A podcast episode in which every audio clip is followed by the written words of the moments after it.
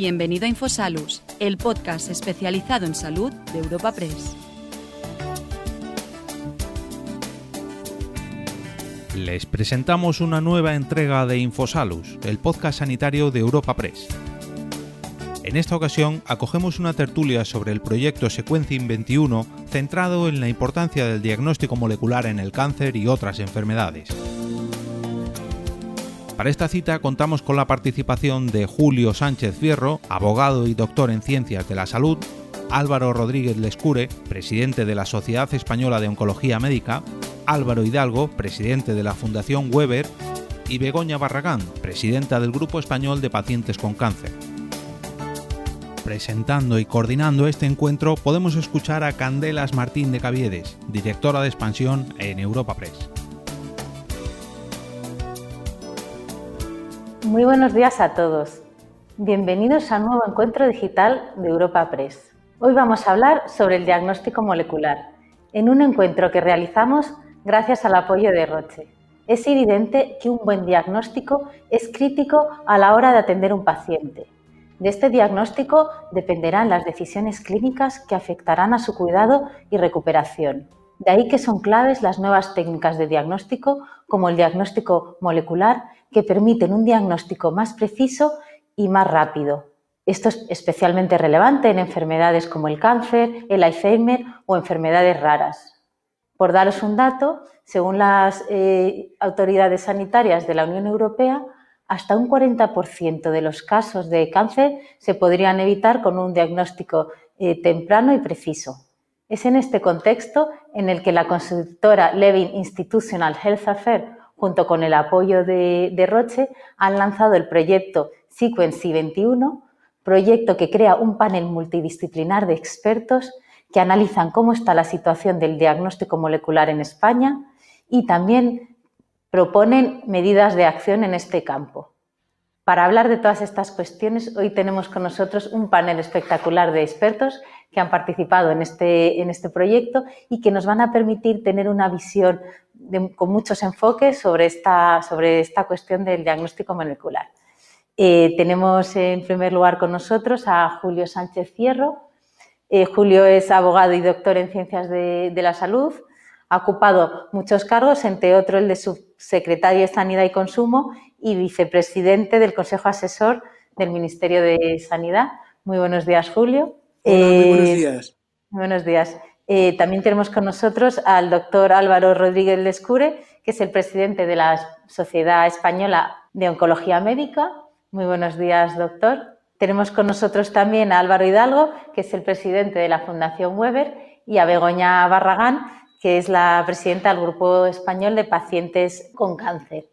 Por lo tanto, son el panel idóneo para ilustrarnos sobre todas estas cuestiones. Vamos a comenzar con una primera intervención inicial de nuestros ponentes para luego después eh, pasar a lo que es el coloquio propiamente dicho, en el que os iré haciendo preguntas. También pueden venir preguntas de todos los que nos están siguiendo ahora de forma virtual. Pues comenzamos pues con esta primera ronda de intervención y comenzamos contigo, Julio. Pues bueno, pues muchísimas gracias. En primer lugar, es agradecer a Europa Press por permitirnos hacer esta presentación. Es un informe que hemos elaborado durante estos últimos meses eh, con la participación de expertos de distinto ámbito, del ámbito clínico, del ámbito de la investigación, del mundo de la farmacia, del mundo eh, jurídico y sobre todo contando con las asociaciones de pacientes que son eh, de un interés máximo a los efectos de no solamente diseñar, sino implementar medidas que puedan contribuir en favor de quienes son eh, no solamente el centro del sistema, sino que son protagonistas, tienen que ser protagonistas del sistema sanitario. Me refiero a las asociaciones de pacientes. Bien, como decías muy bien en la intervención eh, inicial, el diagnóstico es un momento crítico eh, en el abordaje de cualquier eh, tratamiento para buscar la recuperación de la salud de un paciente. Por eso, acertar en el diagnóstico es absolutamente crucial para que la terapia que se aplique, los fármacos que se utilicen, etcétera, sean los más idóneos y contribuyan a esos resultados que todos deseamos, que es exactamente el de recuperar la salud.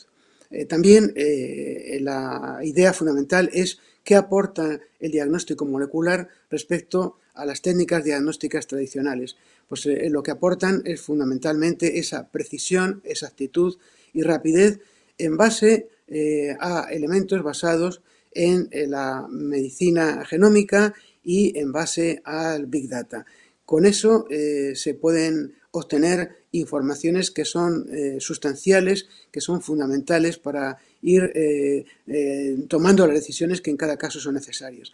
y el diagnóstico molecular sencillamente es una herramienta que permite la medicina personalizada, la medicina a medida de cada, de cada una de las personas y cada una de sus circunstancias. la situación del diagnóstico molecular en, el mundo, pues eh, es eh, realmente esperanzadora en determinados países de nuestro entorno, como por ejemplo el caso de Francia, de Italia, de Alemania eh, o del Reino Unido, y otros países que, a lo mejor tienen menos tamaño que España, pero que tienen, van bastantes pasos por delante con respecto a lo que es el entorno general, como por ejemplo puede ser Estonia o Dinamarca. En estos países eh, la generalización del diagnóstico molecular es algo más que una hipótesis de trabajo. Se está trabajando muy seriamente en ella y se están consiguiendo resultados eh, verdaderamente relevantes. En el caso de España, eh, la, atención ha sido inicialmente más reducida, el Instituto Carlos III, determinadas comunidades autónomas, como por ejemplo Andalucía, como puede ser Cataluña, o como puede ser eh, Valencia, la Comunidad Valenciana o Madrid, etcétera, pues eh, han hecho cosas relevantes, importantes en el campo de investigación e incluso algunas comunidades autónomas, como por ejemplo Navarra, ha participado en acciones eh, realmente interesantes a nivel comunitario, en redes que han permitido avanzar en este orden de cosas. En estos países que mencionabas antes, pues hay todo un plan de acción, hay unas estrategias montadas para que eh, se avance con soltura y eh, paso a paso, pero en la buena dirección. Eh, creo que, en este sentido España ha empezado a dar algún paso importante en el año 2019 y reiterado también este, este mismo año con ocasión de la Comisión de Reconstrucción Social y Económica apostando por la medicina personalizada de precisión, de la cual es un elemento fundamental el diagnóstico molecular.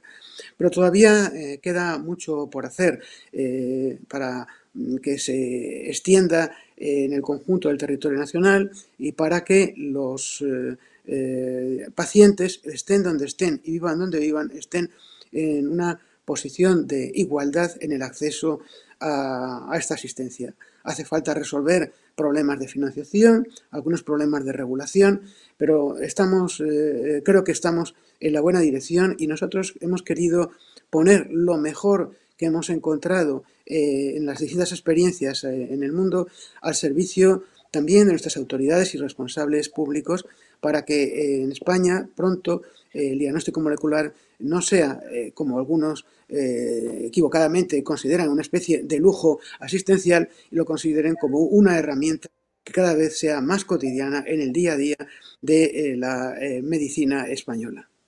Muchísimas gracias, Julio. Has avanzado muchas de las cuestiones sobre las que me gustaría que sigamos profundizando en el encuentro, como financiación, cómo están otros países y que se ha hecho un poquito hasta ahora.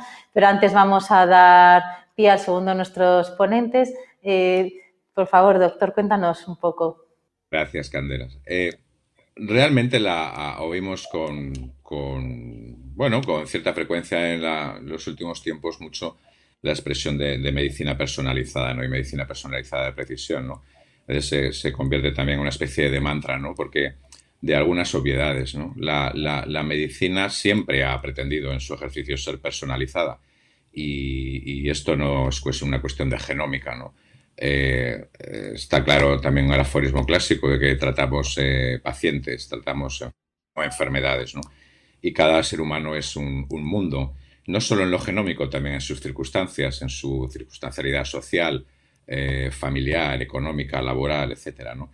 Y por tanto, siempre la medicina, la buena medicina ha intentado hacer esa aproximación al paciente en concreto, en su globalidad, en su totalidad, y por eso siempre ha querido y pretendido, para llegar a, ejercerse con, la bondad necesaria, pues el, ser personalizada, ¿no?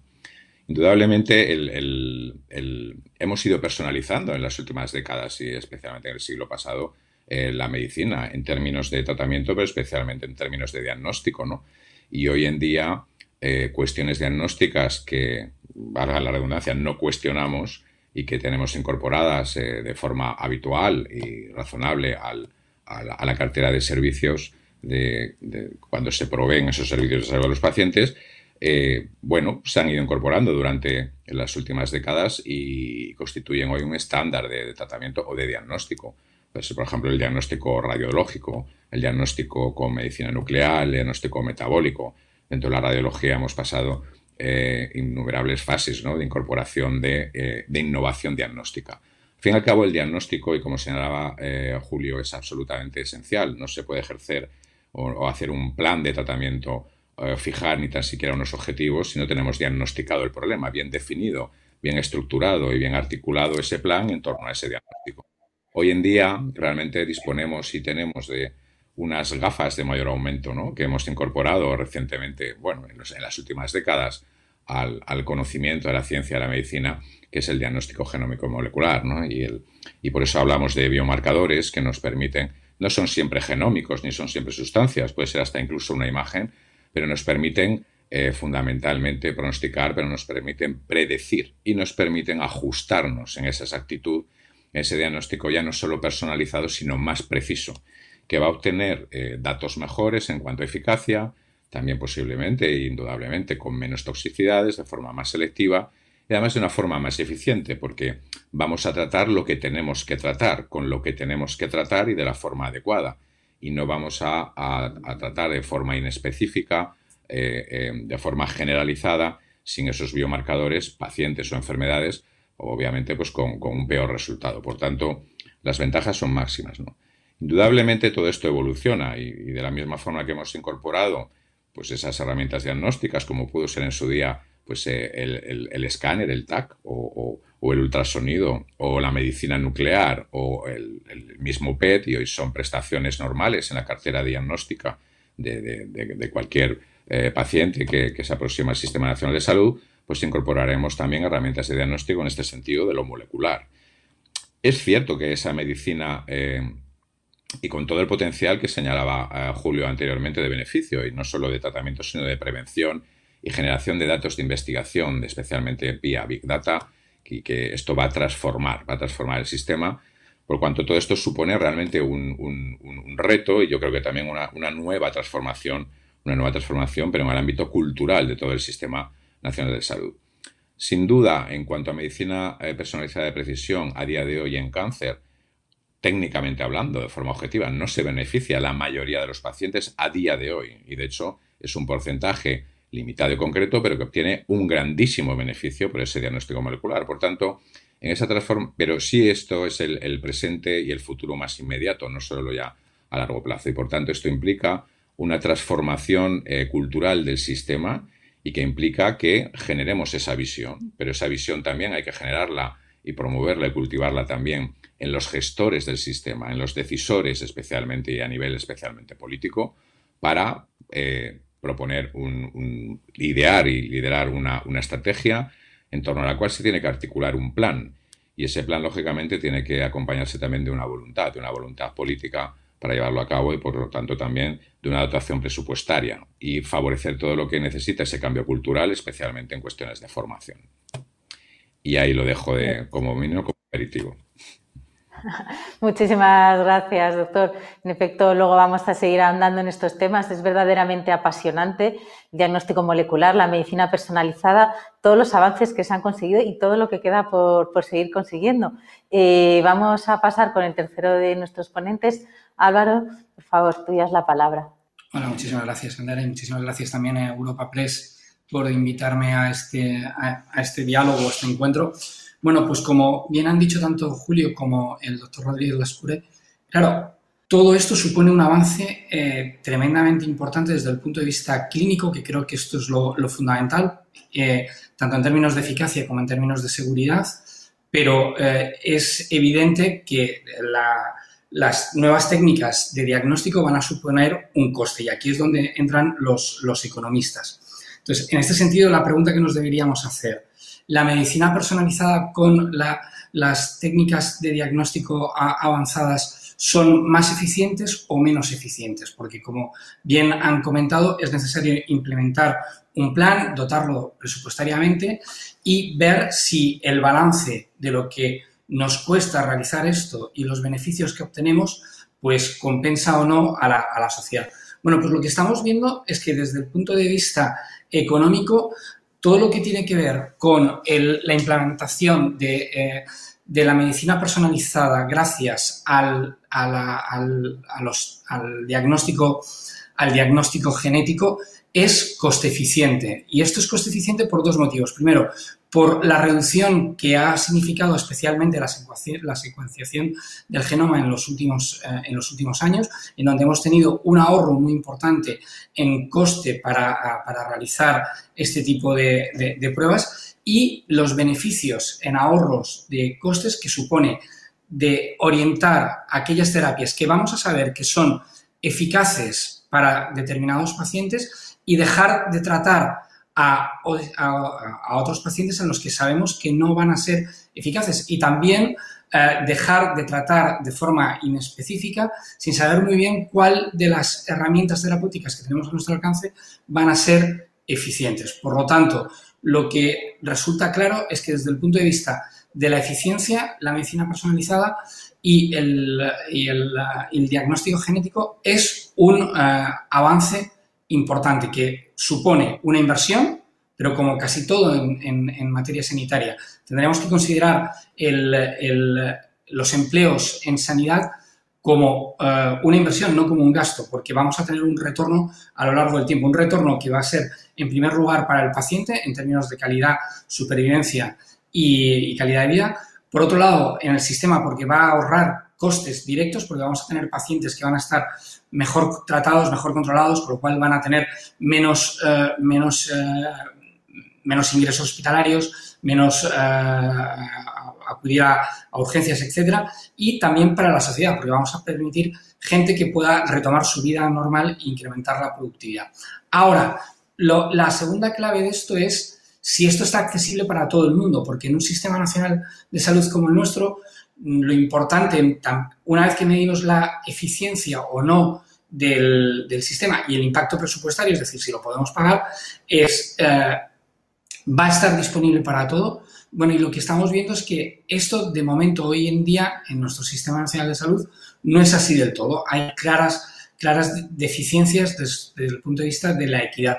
Por eso quizá sería muy importante que todas estas nuevas técnicas diagnósticas estuvieran incluidas en la cartera básica de, eh, prestación, de, prestación sanitaria, para que de esta forma, pues eh, al estar financiadas, eh, pudiesen tener un acceso mucho más equitativo. Entonces, el resumen desde el punto de vista de la economía de la salud es que, por supuesto, la medicina personalizada supone un gran avance desde el punto de vista clínico y desde el punto de vista de la eficiencia. Lo que estamos viendo es que cuando tú das eh, un tratamiento orientado, los ratios costo-utilidad incremental, es decir, el coste de conseguir un año de vida ajustado por calidad en aquellos pacientes que tenemos identificados que eh, sirve el medicamento en tumores como puede ser el cáncer de pulmón o, el cáncer de próstata, eh, tenemos una bajada de los ratios de costo-utilidad muy importante, por lo tanto, y que además va a compensar siempre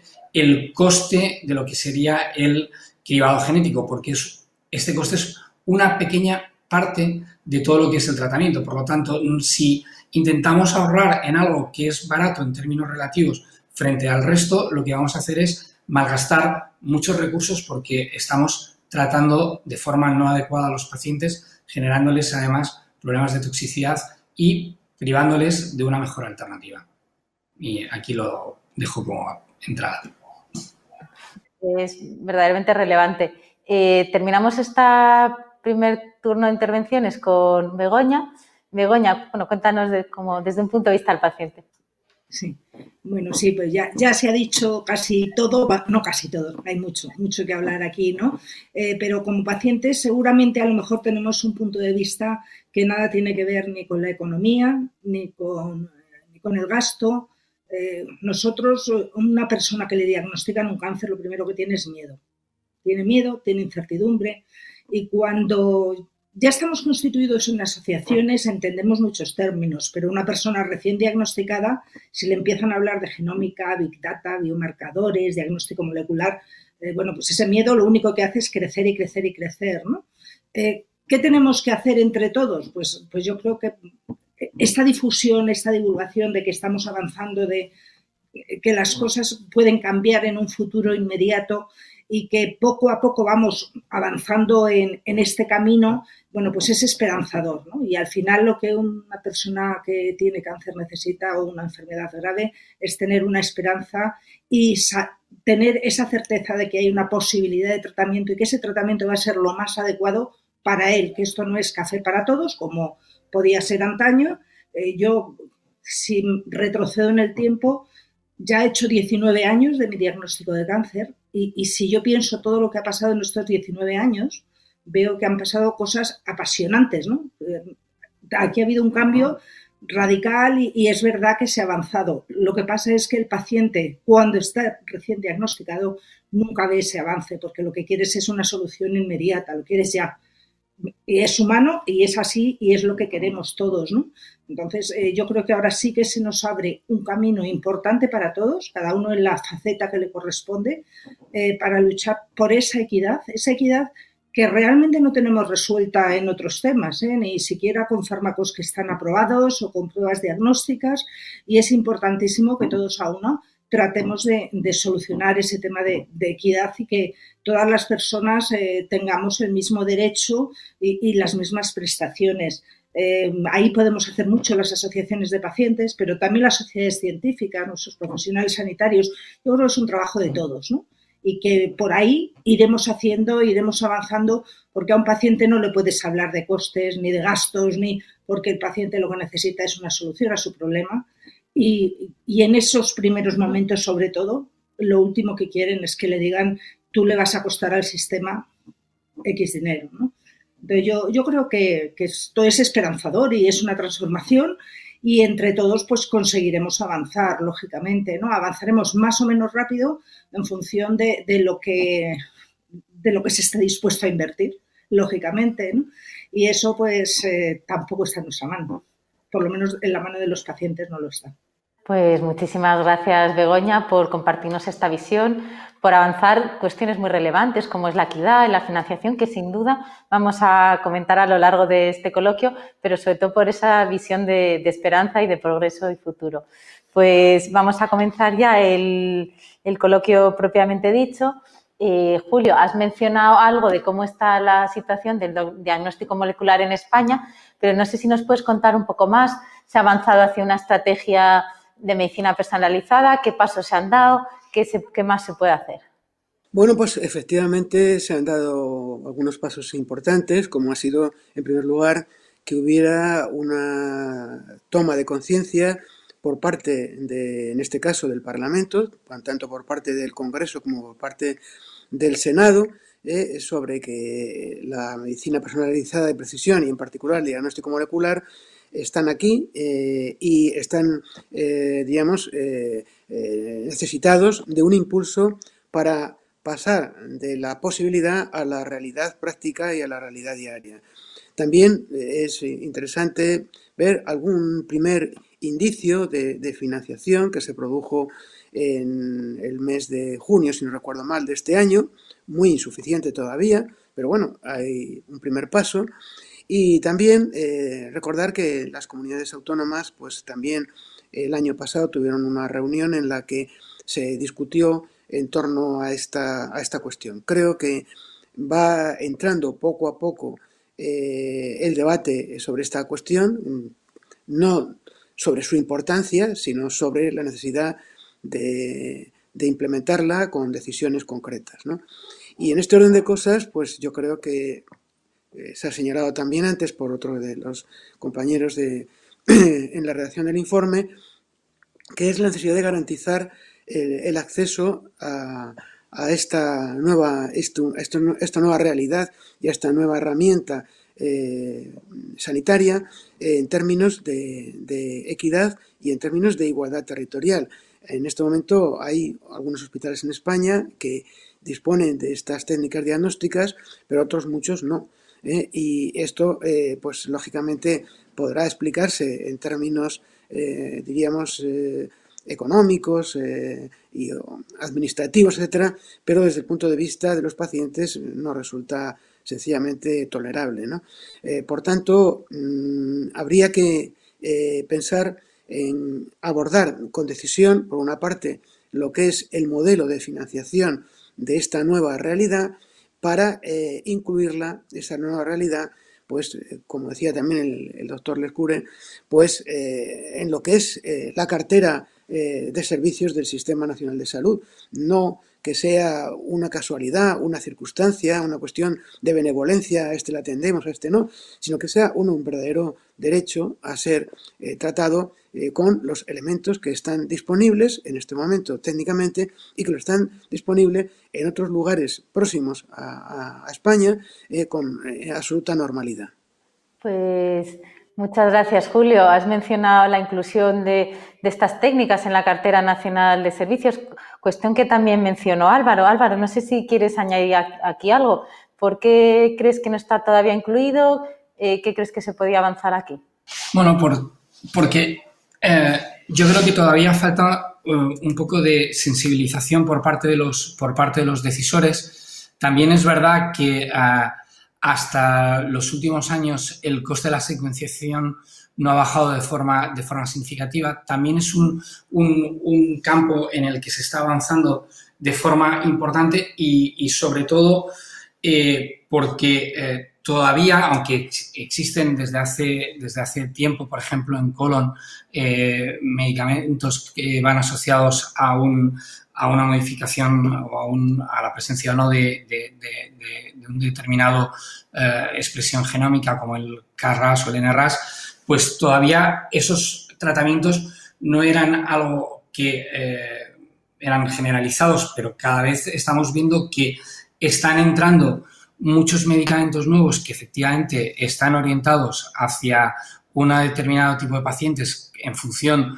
de un marcador genético y que eh, si no se hace ese cribado, el, retorno y el coste es tremendamente elevado. O sea que yo creo que falta un poquito de sensibilización y de, tiempo. Y por otro lado, otro de los problemas siempre es eh, a la hora de establecer una, la inclusión de una prestación como esta, es el saber que tienes que gastar en el corto plazo para tener retornos a medio y largo plazo. Es decir, que eh, tienes que hacer una inversión que vas a recoger en, más en el, futuro. Y esto es algo que normalmente nos cuesta tener esta, esta visión. Creo que la, actual pandemia del COVID mm, ha puesto en relieve lo importante que es la, salud pública y la, y la prevención y espero que esto haga que cambiemos el, chip y que favorezcamos la inclusión en la cartera de algo tan básico como es el diagnóstico genético para que esté accesible para todos los,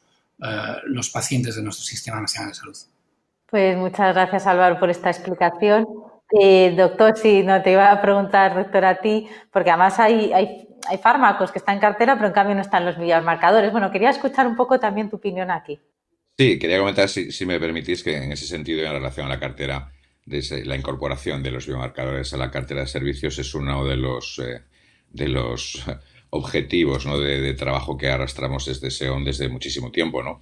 Y, de hecho, bueno, yo creo que sí, desde nuestra sociedad, hablamos en, relación a cáncer, sí que hemos empezado ya eh, un proyecto ya de, de, trabajo y de línea de trabajo, y además con alguna reunión ya eh, con el Ministerio para eh, bueno, pues acabar promoviendo esa, esa, incorporación de forma arreglada, estructurada del biomarcador, de los biomarcadores a, la cartera de servicios del Sistema Nacional de Salud, porque al fin y al cabo, claro, pues hablamos muchas veces de, la innovación farmacológica, del fármaco, del medicamento, pero indudablemente en este contexto de medicina eh, personalizada y de precisión, pues eh, implica que el, fármaco, la innovación farmacológica va ligada a un biomarcador concreto y que es el que predice precisamente una determinada eficacia de ese fármaco. Por lo tanto, ese divorcio eh, biomarcador-fármaco, desde el punto de vista de, la, de esa incorporación a la cartera de servicios, es conceptualmente absurdo, ¿no? Porque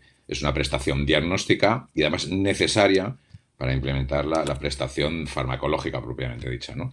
En ese sentido, bueno, ya hemos mantenido alguna, alguna reunión y tenemos un proyecto ya de biomarcadores para que, bueno, dar los pasos necesarios y que efectivamente eh, se pueda eh, progresar más en esta situación. Yo creo que hay una sensibilidad en, en, el Ministerio en ese sentido y, bueno, pero tenemos que intentar darle forma y eso sí, lo, lo más rápido y lo mejor posible. Pues muchas gracias, doctor.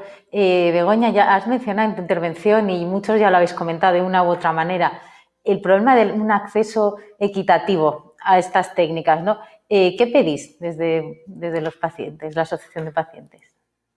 Begoña, no se te oye mientras se recupera esa conexión.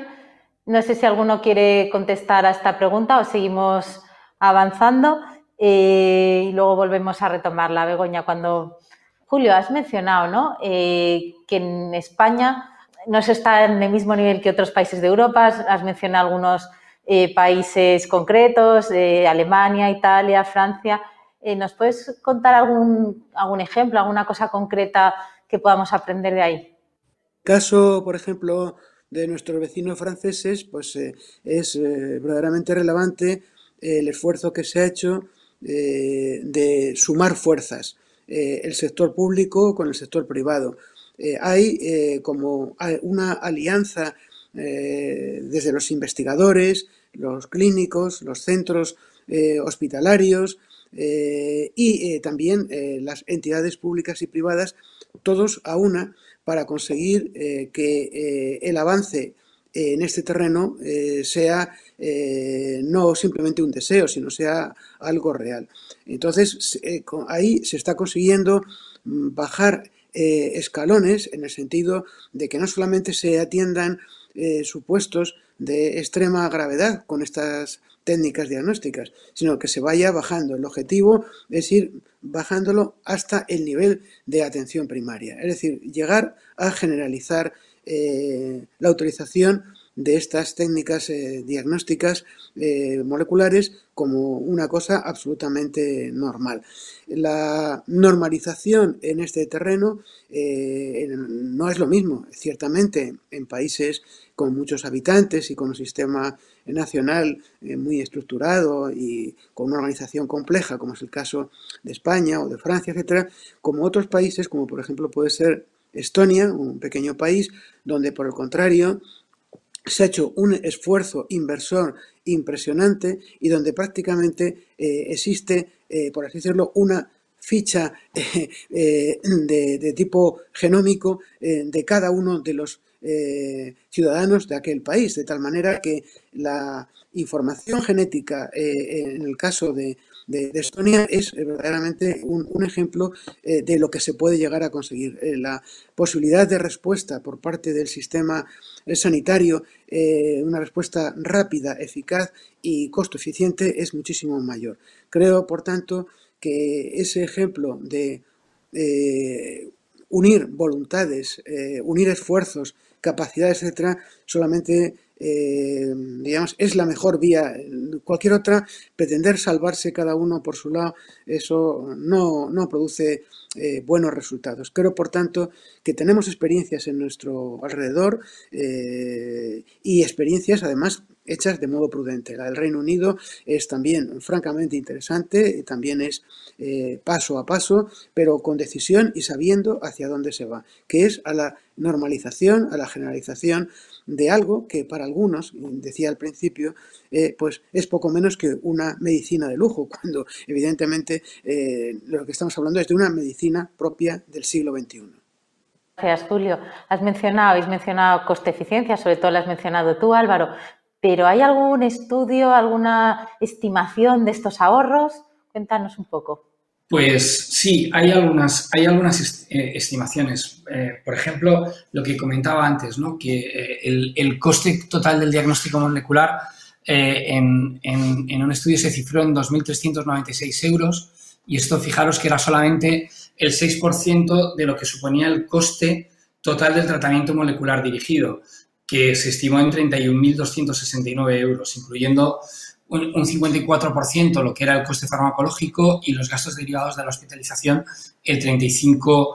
Eh, el 35%. Es decir, que eh, eh, estamos hablando que el coste del diagnóstico es muy, muy bajo en comparación con lo que, con lo que, viene, con lo que viene detrás. Otro aspecto también que han puesto de manifiesto diferentes trabajos es el, el tiempo, porque claro, lo importante a la hora de hacer una secuenciación no solamente es el coste, sino cuánto es lo que, cuánto, es lo que tarda, ¿no? Pues eh, un estudio también reveló que en técnicas de NGS con un tiempo de obtención de dos semanas frente a otras que tenían un tiempo de 2,8 semanas, pues esto significó que eh, en Estados Unidos, en Medicare, se obtuviese un ahorro global eh, de 492.000 eh, dólares, lo cual esto es importante. Luego, si hablamos del el coste de hacer lo que es la, la, secuenciación, pues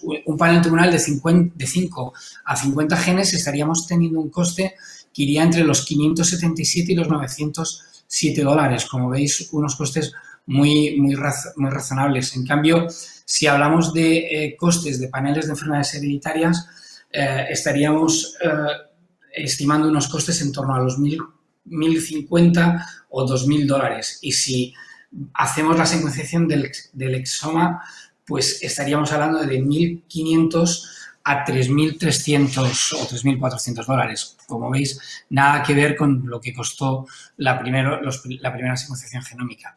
Y con respecto a la pregunta que me hacías eh, para terminar, pues hay estudios en los que se cifran los ahorros de eh, realizar 100.000 eh, técnicas genómicas, tendrían un ahorro que estaría entre los 180 y 240 millones de euros, por todo lo que hemos explicado antes. Si en lugar de hacer 100.000 técnicas genómicas lo incrementaríamos a 200.000, el, ahorro ascendería a los 360 y 400 millones de euros. Como puedes ver, eh, son datos que ponen de manifiesto la eficiencia, sobre todo por lo que hemos dicho antes, porque estamos dejando de tratar con cosas que no sabemos si van a funcionar y solamente vamos a emplear los medicamentos allí donde podemos eh, tener una probabilidad de, de respuesta gracias a este cribado genético. Pues muchas gracias, Álvaro. O sea, no solo es coste eficiente, sino parece que ha bajado también su coste directo. Eh, no sé, doctor, eh, no sé si estabas diciendo algo, Álvaro, pero, pero eh, bueno, doctor, ¿cómo lo ves tú? el tema de la financiación lo habéis mencionado los tres. ¿No hay, una, hay alguna financiación específica para la medicina personalizada? ¿qué, ¿qué, avances están produciendo? ¿Cuál es, cuál es tu visión? Bueno, anterior, anteriormente ha apuntado Julio que ha habido un, tímido intento, ¿no? Ya este año, ¿no? Que son inicios, ¿no?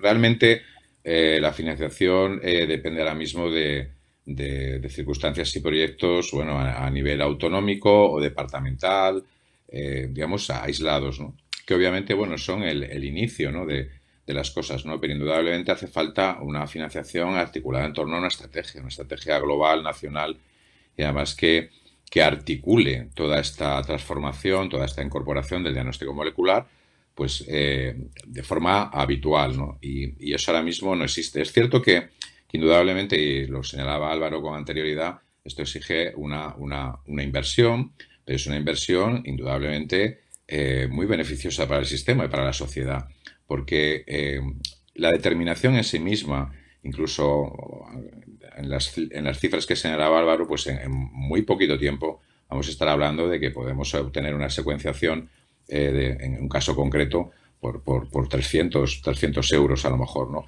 Y, claro, es que si realmente estamos considerando que esto es, por ejemplo, está en el misma, la misma magnitud o rango en el orden de, de, lo que puede costar al sistema, por ejemplo, la realización de, un TAC de toras abdomen o de un TAC de toras abdomen pelvis, pues nos hacemos una idea del, montante que estamos hablando. Otra cosa distinta es que hay que habilitar, y esto es, pero para largo plazo y supone una inversión, en, en personal, en formación y en toda esa red, porque todo esto hay que articularlo en torno a una red que mm, más o menos matricial y que, y que dé servicio a, todo el país, ¿no? Y por eso hace falta precisamente esa estrategia que, en nuestra opinión, desde luego como sociedad, debe, debe liderar el, Ministerio y el Consejo Interterritorial, ¿no? Eh, independientemente de que luego haya, lógicamente, una aplicación e implementación a nivel autonómico, pero tiene que haber una, una, una estrategia nacional en ese sentido y hay que establecer esa red de, de, laboratorios y de centros que con los máximos, las máximas garantías de, de, calidad y de rigor, pues vaya a desarrollar, a, implementar esa estrategia de diagnóstico molecular para que cualquier paciente en cualquier sitio, sea el más recóndito, en cualquier comunidad autónoma, en cualquier departamento de salud, pueda tener acceso a lo que tiene, en, a lo que es necesario que tenga acceso para proveer el mejor, el mejor servicio de atención y de prescripción farmacológica y terapéutica. ¿no? Por tanto, yo creo que en cuanto a la financiación hace falta, en ese sentido, dar ese paso tan necesario desde la Administración, pero para articular un plan nacional. En este sentido, yo creo que mm, no, no debe ir por otras vías, sino que tiene que ser un, plan nacional y que afecte a todas las comunidades autónomas, indudablemente con, con el liderazgo del, del, Ministerio en ese sentido. ¿no? Pues muchas gracias, doctor. Eh, no sé si quiere añadir, queréis añadir alguno más. Si no eh, tenemos una. Sí. Yo, si me permites, dos o tres apuntes eh, en la línea de lo que el doctor Lescure señalaba, ¿no? Es decir, el tema, y también de, lo que señalaba Álvaro, el tema del coste eh, es un tema relativo y al mismo tiempo el tema del precio, ya no solamente el coste, el precio, también es un tema relativo que está, digamos, cayendo de una manera eh, muy concreta. Eh, algunos ejemplos los, ha, detallado eh, Álvaro, pero yo leía hace pocos días un, informe, en este caso, en un país que, es remoto, pero es muy potente en este tipo de, iniciativas, como es el caso de China, donde en un horizonte próximo especulan que podría rebajarse el coste a 50 dólares. En definitiva, eh, no sabemos si eh, esto eh, estará adornado de los requisitos de calidad y seguridad que en el ámbito de países occidentales consideramos imprescindible, pero en todo caso creo que es muy significativo que la competencia internacional en precios también actúe de manera favorecedora a los sistemas nacionales de salud. Por otra parte, eh, en cuanto al tema de financiación, que señalaba también el doctor Lescure, pues yo creo que aquí hay eh, dos grandes cuestiones. Por una parte, el modelo de financiación eh, y con cargo a qué iría la financiación. Si el modelo de financiación es que se vincule de alguna manera la utilización de estos, estas nuevas herramientas a unos resultados, pues naturalmente buscar soluciones de riesgo compartido, de soluciones que, en definitiva midan resultados para introducir una técnica diagnóstica u otra. Yo creo que ese es el camino. Por otra parte, en cuanto al, sistema de financiación, pues eh, aquí ya hubo en torno no directamente a diagnóstico molecular, pero sí en general en cuanto a terapias avanzadas hubo, que es eh, un poco la punta del iceberg en medicina personalizada de precisión, hubo un debate en el Consejo Interterritorial eh, que denota que todavía el tema está algo crudo.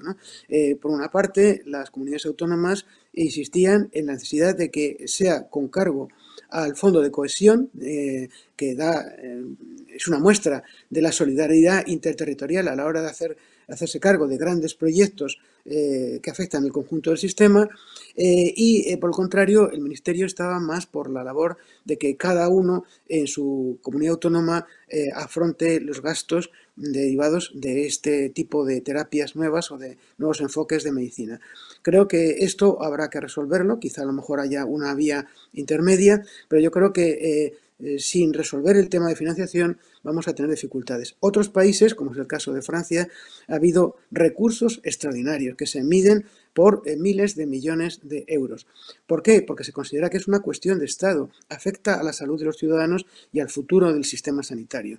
Creo que esa sensibilización debería también eh, existir en España y por eso en nuestro informe insistimos en que la información a la población y la eh, responsabilidad y el compromiso de los poderes públicos son elementos fundamentales para avanzar en este tema. Pues muchas gracias. Eh, tenemos una, nos preguntan, ya lo habéis mencionado, ¿eh? habéis hablado de colaboración público-privada. La pregunta concreta que nos hacen es ¿qué papel tiene la industria en el impulso del diagnóstico molecular en España? Quién quiere contestar. Álvaro, por ejemplo.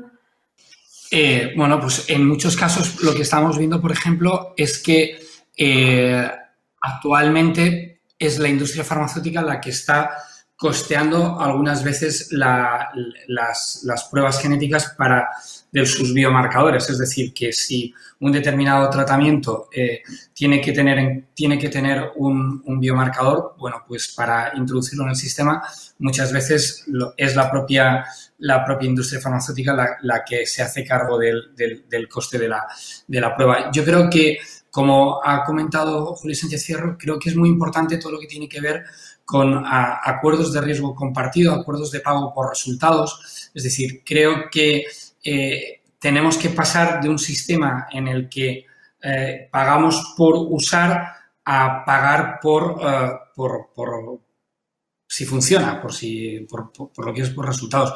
Y en ese sentido, claro, todo lo que tiene que ver con medicina personalizada y test diagnóstico, pues es una, son un, marco ideal para poder implementar esta parte. Luego, por otro lado, creo que otro aspecto esencial es como país. Yo creo que como país es muy importante que tengamos una estrategia y también es muy importante que impulsemos cualquier tipo de avance en este, en este campo. Creo que ya no solamente la industria farmacéutica, sino la biotecnología es uno de los pilares de desarrollo eh, científico, eh, tecnológico y económico donde las sociedades eh, occidentales se van a tener que, basar. Entonces, perder ese tren es, un problema. Por lo tanto, creo que sería importante fomentar la, colaboración también público-privada en algo como es la, investigación y el desarrollo de, de, nuevos, de, nuevos, de nuevas técnicas diagnósticas en, tanto en centros sanitarios como en centros universitarios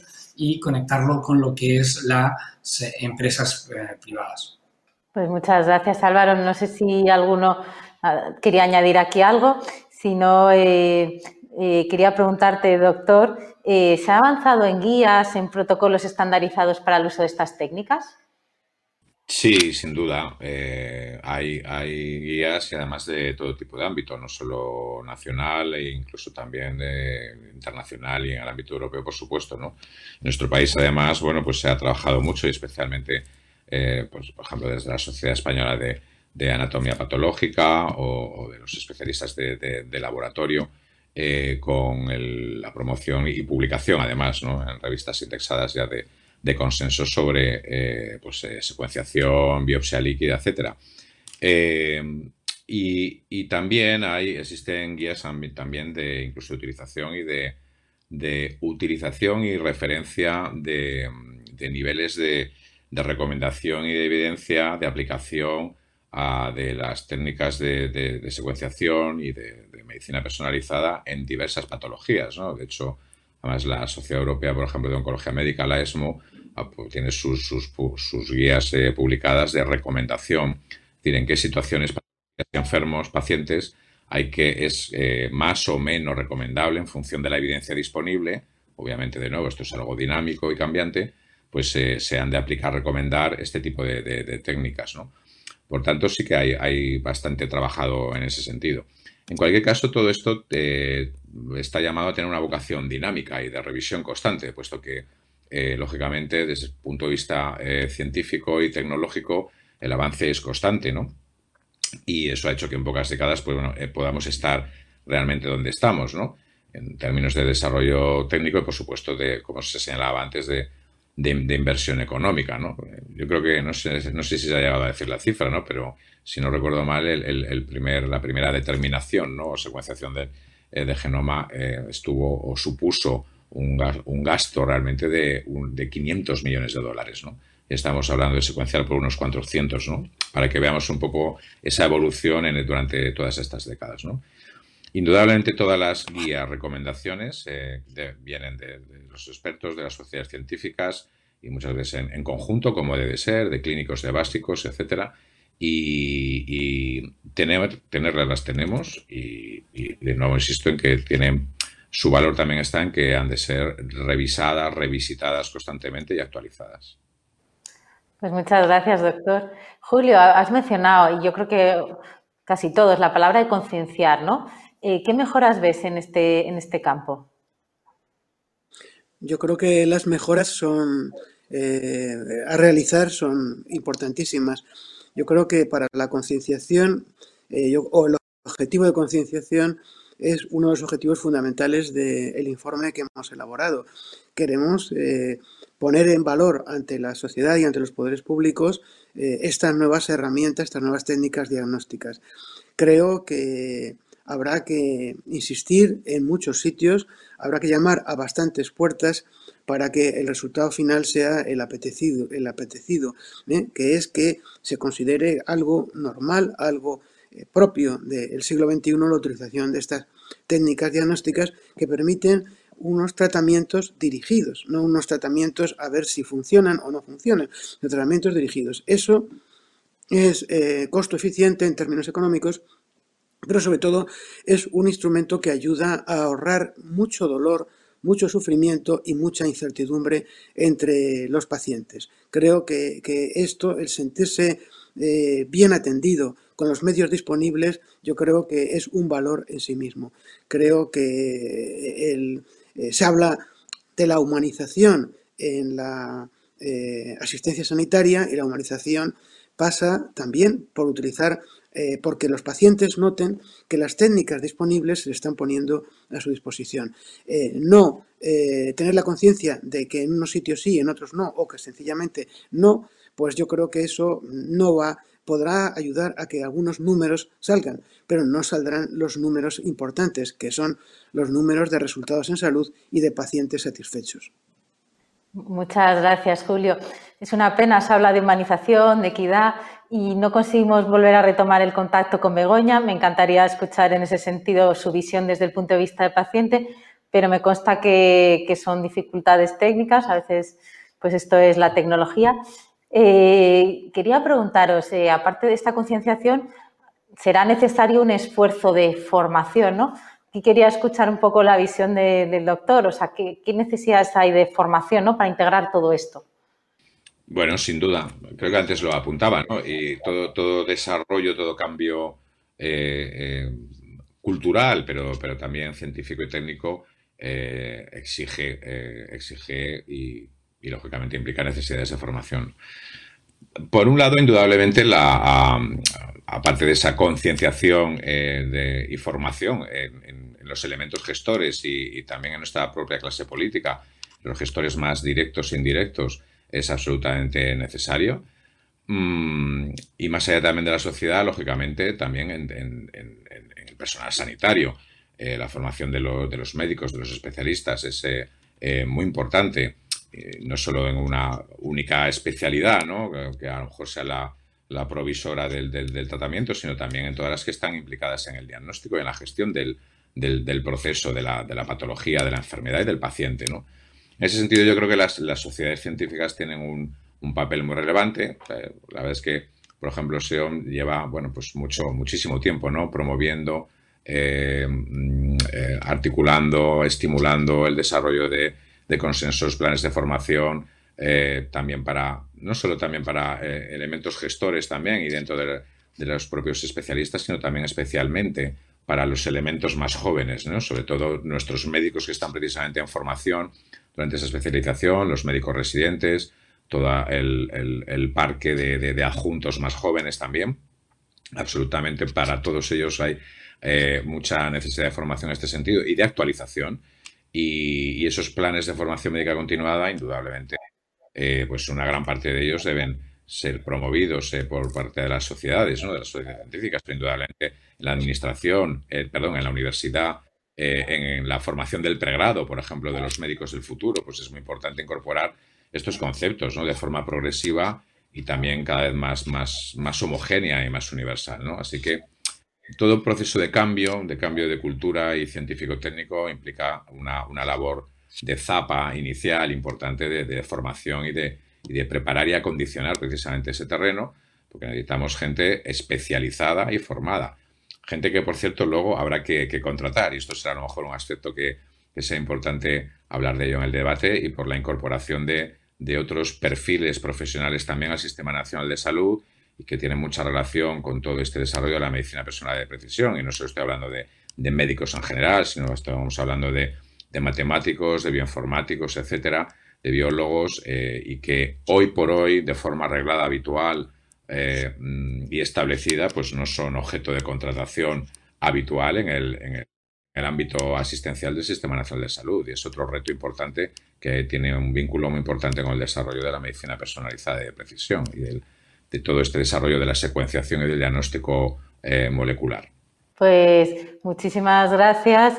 Eh, en este, enlazando un poco lo que acabas de decir, justo tenemos una pregunta que dice, habla de esto, de la bioinformática, y dice, para impulsar el pago por resultados necesitamos capturar los datos y compartirlos para su uso primario y secundario. ¿Qué iniciativas pueden iniciarse para normalizar la ciencia de los datos? No sé, aquí Julio, si quieres contestar tú, o, Álvaro, o, o, doctor, quien quiera, o los tres. Que simplemente, aunque quizá la aportación en este sentido mejor será la de Álvaro, yo simplemente decir que, eh, que están apareciendo ya a nivel universitario pues eh, grados dedicados a, la ciencia de datos como tal. Yo creo que eso en sí mismo indica por dónde van las cosas. Creo que eso es tremendamente positivo. Disponer de datos, compartir información es eh, absolutamente clave. De hecho, pues eh, las plataformas que puedan existir en este momento dentro del ámbito de nuestro sistema sanitario no pueden funcionar cada una por su lado, sino que tiene que haber la lógica interconexión, la posibilidad de relacionarse unas con otras y de agregar información. Creo que de eso saldríamos beneficiados absolutamente todos. Ayudará a tomar las decisiones en cuanto no solo a, eh, diríamos, a inversiones en equipamiento, sino también en recursos humanos, en ubicación eh, diríamos, de, centros de referencia. En definitiva, sin datos es muy difícil avanzar. Y por eso yo creo que, este, este punto verdaderamente es crítico. Es que es un requisito absolutamente eh, imprescindible. Toda esa transformación realmente digital del sistema pasa por lo que acaba de señalar Julio. Y también ahora mismo estamos lejos de eso. Hace falta también, en esa estrategia global, hay que integrar también todo el articulado de esa, de esa plataforma, de esos sistemas interoperables que se puedan volcar los datos, manejar y además por, especialistas y personas absolutamente preparadas para ello, ¿no? Porque eh, Big Data realmente, eh, lejos ahora de la cuestión concreta, de la, atención a un paciente con una patología concreta, todo este cambio cultural del que hablamos también implica que todo esto va a, a redundar grandísimos beneficios eh, para la sociedad en el futuro que vamos a, poder eh, eh, obtener datos y otros tipos de, evidencias a través del proceso de, estos millones y millones y millones de datos que nos van a permitir también evaluar también en la vida real datos realmente de, efectividad, pero también de, toxicidad, pero vamos a tener también datos que nos van a permitir hacer políticas también de prevención en muchísimos sentidos, ¿no? Si no tenemos una manera de, integrar de forma también homogénea, por supuesto segura, con todas las garantías de, protección de datos, por supuesto, si no podemos integrar de forma segura todos estos millones y millones de datos que se pueden generar con el diagnóstico molecular, realmente eh, no vamos a ir a ninguna parte. O sea que eso es una parte absolutamente necesaria de esa estrategia y que hay que prever y, por supuesto, saber integrar en, ese, en, esa, en esa articulación de ese plan, ¿no? Y, pasa desde luego, como se ha señalado y quiero remarcarlo, por la incorporación de otras áreas de conocimiento que son absolutamente esenciales y fundamentales para poder dar ese servicio y, mejorar pues, nuestros estándares de, tratamiento y de prevención. ¿no? Y desde luego es, hay que contar con los profesionales de, de los datos con matemáticos, con informáticos, bioinformáticos y personas que están absolutamente formadas de forma específica para ello, ¿no? Esto implica un cambio también en la política habitual o en el régimen habitual de, contratación, por ejemplo, del Sistema Nacional de Salud. Y hay que habilitar la vía reglada, establecida, eh, no ocasional, circunstancial, o que sea un subterfugio para, no, no, sino que hay que habilitar de forma establecida y normalizada pues la incorporación de todo este tipo de, expertos y de experticias ¿no? Eh, que, eh, que, derivan de, múltiples especialidades. Ya no hablamos de lo multidisciplinar, sino también de lo interdisciplinar, para poder incorporarlas de forma normal, rutinaria, habitual, pues a los departamentos de salud eh, de, todo el sistema nacional. Esto es muy importante. Yo creo que es, que es fundamental distinguir dos, dos, dos aspectos. Uno, lo que son los, los acuerdos de, seguimiento donde necesitas datos y necesitas registros. Y aquí tenemos el, en el caso actual ahora de, Valter, de Valtermed, donde se, los fármacos que entran dentro de Valtermed necesitan un seguimiento y hay un pago por resultados. Pero eh, como, como decían, eh, esto es fundamental que eh, estos registros los alimenten profesionales específicos desde el punto de vista informático, incluso data manager, porque si no lo que estamos haciendo es sobrecargar al profesional sanitario, al médico, al personal de enfermería con un trabajo adicional que, eh, para el cual normalmente no va a estar eh, todo lo bien capacitado que, tendría y que sobre todo el coste de oportunidad es muy alto. Y luego el otro reto, como también se señalaba eh, el doctor Rescure, es eh, el aprovechar eh, todos los datos que existen y que estos sean eh, interoperables. Y para esto tenemos que invertir en inteligencia artificial, es decir, ya no solamente meter nuevos datos, sino aprovechar toda la información y todos los datos mediante inteligencia artificial y este es uno de los grandes retos que van a tener los sistemas sanitarios, los que hagan una transición adecuada de la inteligencia artificial en la gestión del sistema pues van a tener una ventaja competitiva en el futuro que se va a traducir en, una, en unos mejores resultados de salud y en un menor coste. Pues muchas gracias. Es un campo verdaderamente apasionante este de la biotecnología con mucho recorrido. Eh, se va acercando el fin del encuentro y me gustaría que siguiéramos hablando de futuro. Y entonces quería preguntarle a Julio, eh, ¿cuáles son los siguientes pasos que veis dentro de este proyecto Sequency 21?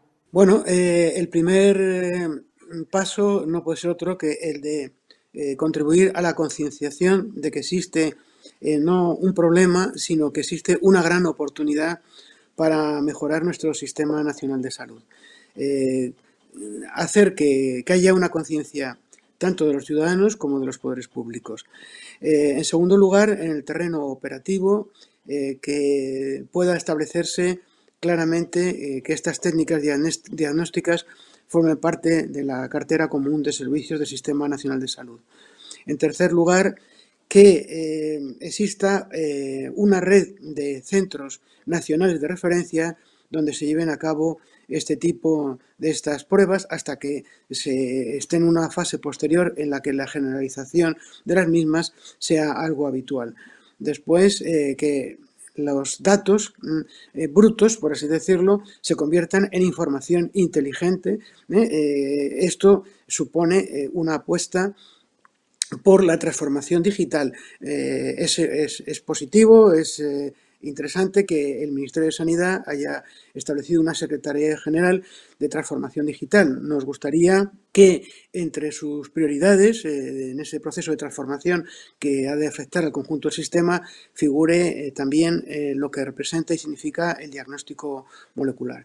Y luego también nos parece fundamental que se avance en este tema del brazo de los pacientes, no simplemente eh, teniéndolos informados de las posibilidades, sino haciéndoles partícipes eh, de, eh, diríamos, de la instauración de este nuevo modelo de, medicina. creo que en este orden de cosas mm, parece muy positivo una proposición o de ley que instaba al gobierno a que en el plazo máximo de 12 meses eh, se eh, regule la participación de los pacientes en el Sistema Nacional de Salud. En la medida en que los pacientes estén y sus asociaciones estén integrados en la toma de decisiones, yo creo que esto empujará, contribuirá a dar ánimos y también a mover, a mover conciencias en favor eh, no del diagnóstico molecular en, concreto, sino de ese nuevo horizonte, ese nuevo futuro de la sanidad en España. Pues mucha tarea, mucho reto por delante, Julio, muchas gracias. Eh, doctor, eh, ¿cómo ves el, por dónde va a caminar el futuro del diagnóstico molecular? ¿Cuáles son tus previsiones? Bueno, yo mis previsiones parten Mm, parten de algo que señalaba antes, ¿no? Muchas veces también tenemos a, tendemos a, inflar, ¿no? En función de las expectativas, ¿no? Y de la esperanza, las cosas, ¿no? Y antes señalaba que efectivamente hoy, eh, en un día como hoy, la, estrategia del diagnóstico genómico y de la medicina de precisión beneficia a un, porcentaje todavía pequeño de pacientes. Esto es la realidad, pero una cosa es eh, las hipótesis de trabajo y otra cosa es la realidad. Indudablemente está llamada a beneficiar a un grupo muchísimo mayor, tal y como se desarrollan ahora mismo pues, las vías de investigación y de desarrollo y de innovación farmacológica en todo el mundo. Eh, en ese marco de medicina de precisión y de búsqueda incesante de biomarcadores. ¿no? Pero claro, para que esto funcione y para que los biomarcadores nos resulten útiles, pues lógicamente también necesitamos también el desarrollo de fármacos eficaces.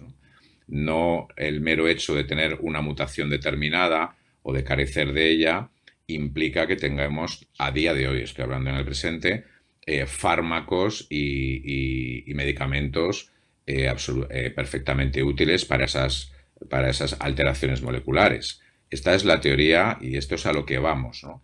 Esto es real, a día de hoy, insisto, en un porcentaje de pacientes que seguramente no llega ni al 10%, pero está llamado a ser, lógicamente, la manera de funcionar en el, futuro más inmediato, ¿no? Y por supuesto, en el larguísimo plazo está clarísimo que es así, ¿no?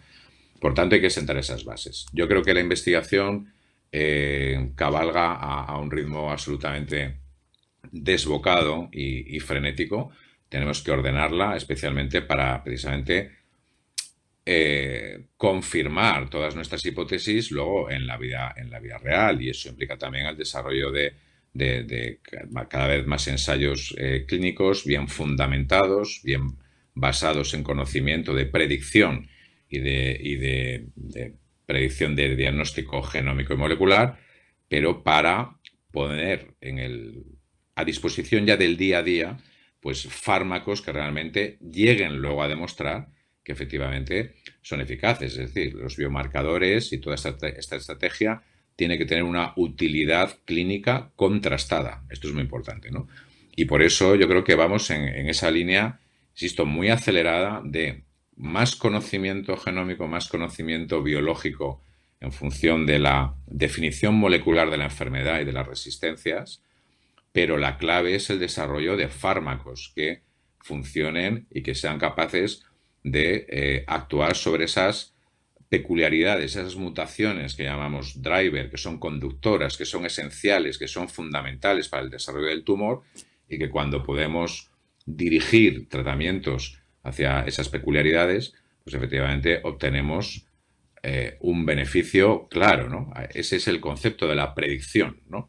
Eh, los biomarcadores también pueden ser pronósticos y tenemos muchos y cada vez más, pero especialmente lo que nos interesa es la predicción para obtener el resultado adecuado con el fármaco adecuado en la enfermedad adecuada que hemos sabido definir con ese diagnóstico molecular. ¿no? Ese es el concepto. Pero, insisto, lejos de también de, la expectación y de la expectativa, que es mucha, eh, luego hay que demostrar fehacientemente las cosas y el beneficio de las cosas. ¿no? Y yo creo que vamos ahora mismo eh, totalmente dirigidos a, esa línea, ¿no? de poder perfilar para traer al día a día cada vez más ese, ese avance y esa mejora de los estándares de tratamiento de los pacientes. Pues muchas gracias, doctor Álvaro. Desde esta visión más económica que tú tienes, ¿por dónde va a ir el futuro? ¿Cada vez avanzaremos a más eficiencia? ¿Cómo lo ves? Bueno, pues yo creo que lo que hemos comentado anteriormente todavía una reducción más espectacular de los, de los costes de estas técnicas y esto va a suponer una generalización eh, mayor de su uso, pero para que esto sea, eh, que tenga los resultados adecuados, se necesita planificar, tener una estrategia a nivel, a nivel nacional, tener un plan de, país para, poder eh, implementar todo esto y juntar todos los recursos necesarios para poder, poder hacerlo. Yo creo que, evidentemente, sí que van a suponer una herramienta que va a favorecer la, eficiencia, pero todavía nos queda camino. Eh, estamos en una situación, por desgracia, un poquito por detrás de otros países de nuestro entorno y eh, proyectos como este y la sensibilización por parte de los decisores pues son fundamentales para poder recortar eh, esa distancia y ponernos al mismo nivel o incluso, ¿por qué no?, eh, estar en la vanguardia de esta medicina que es la medicina del siglo XXI. Pues muchas gracias Álvaro. Con estas reflexiones finales, con estas aspiraciones y, deseos nos quedamos. Muchísimas gracias Julio, muchísimas gracias doctor Lecure, muchísimas gracias Álvaro. Muchas gracias también a Begoña que en el último momento pues no ha podido funcionar toda la conexión, lo que nos hubiera gustado. Y muchas gracias también a, Roche por colaborar en dar visibilidad a, esta cuestión y a todos los que nos estáis eh, siguiendo de forma digital. Muchísimas gracias por acompañarnos y hasta la próxima. Despedimos esta entrega de Infosalus invitando a todos nuestros oyentes a descubrir el resto de episodios de este podcast, así como los distintos programas de nuestra red a través de europapress.es barra podcast. Recuerda que todos ellos están disponibles en las principales plataformas de podcasting.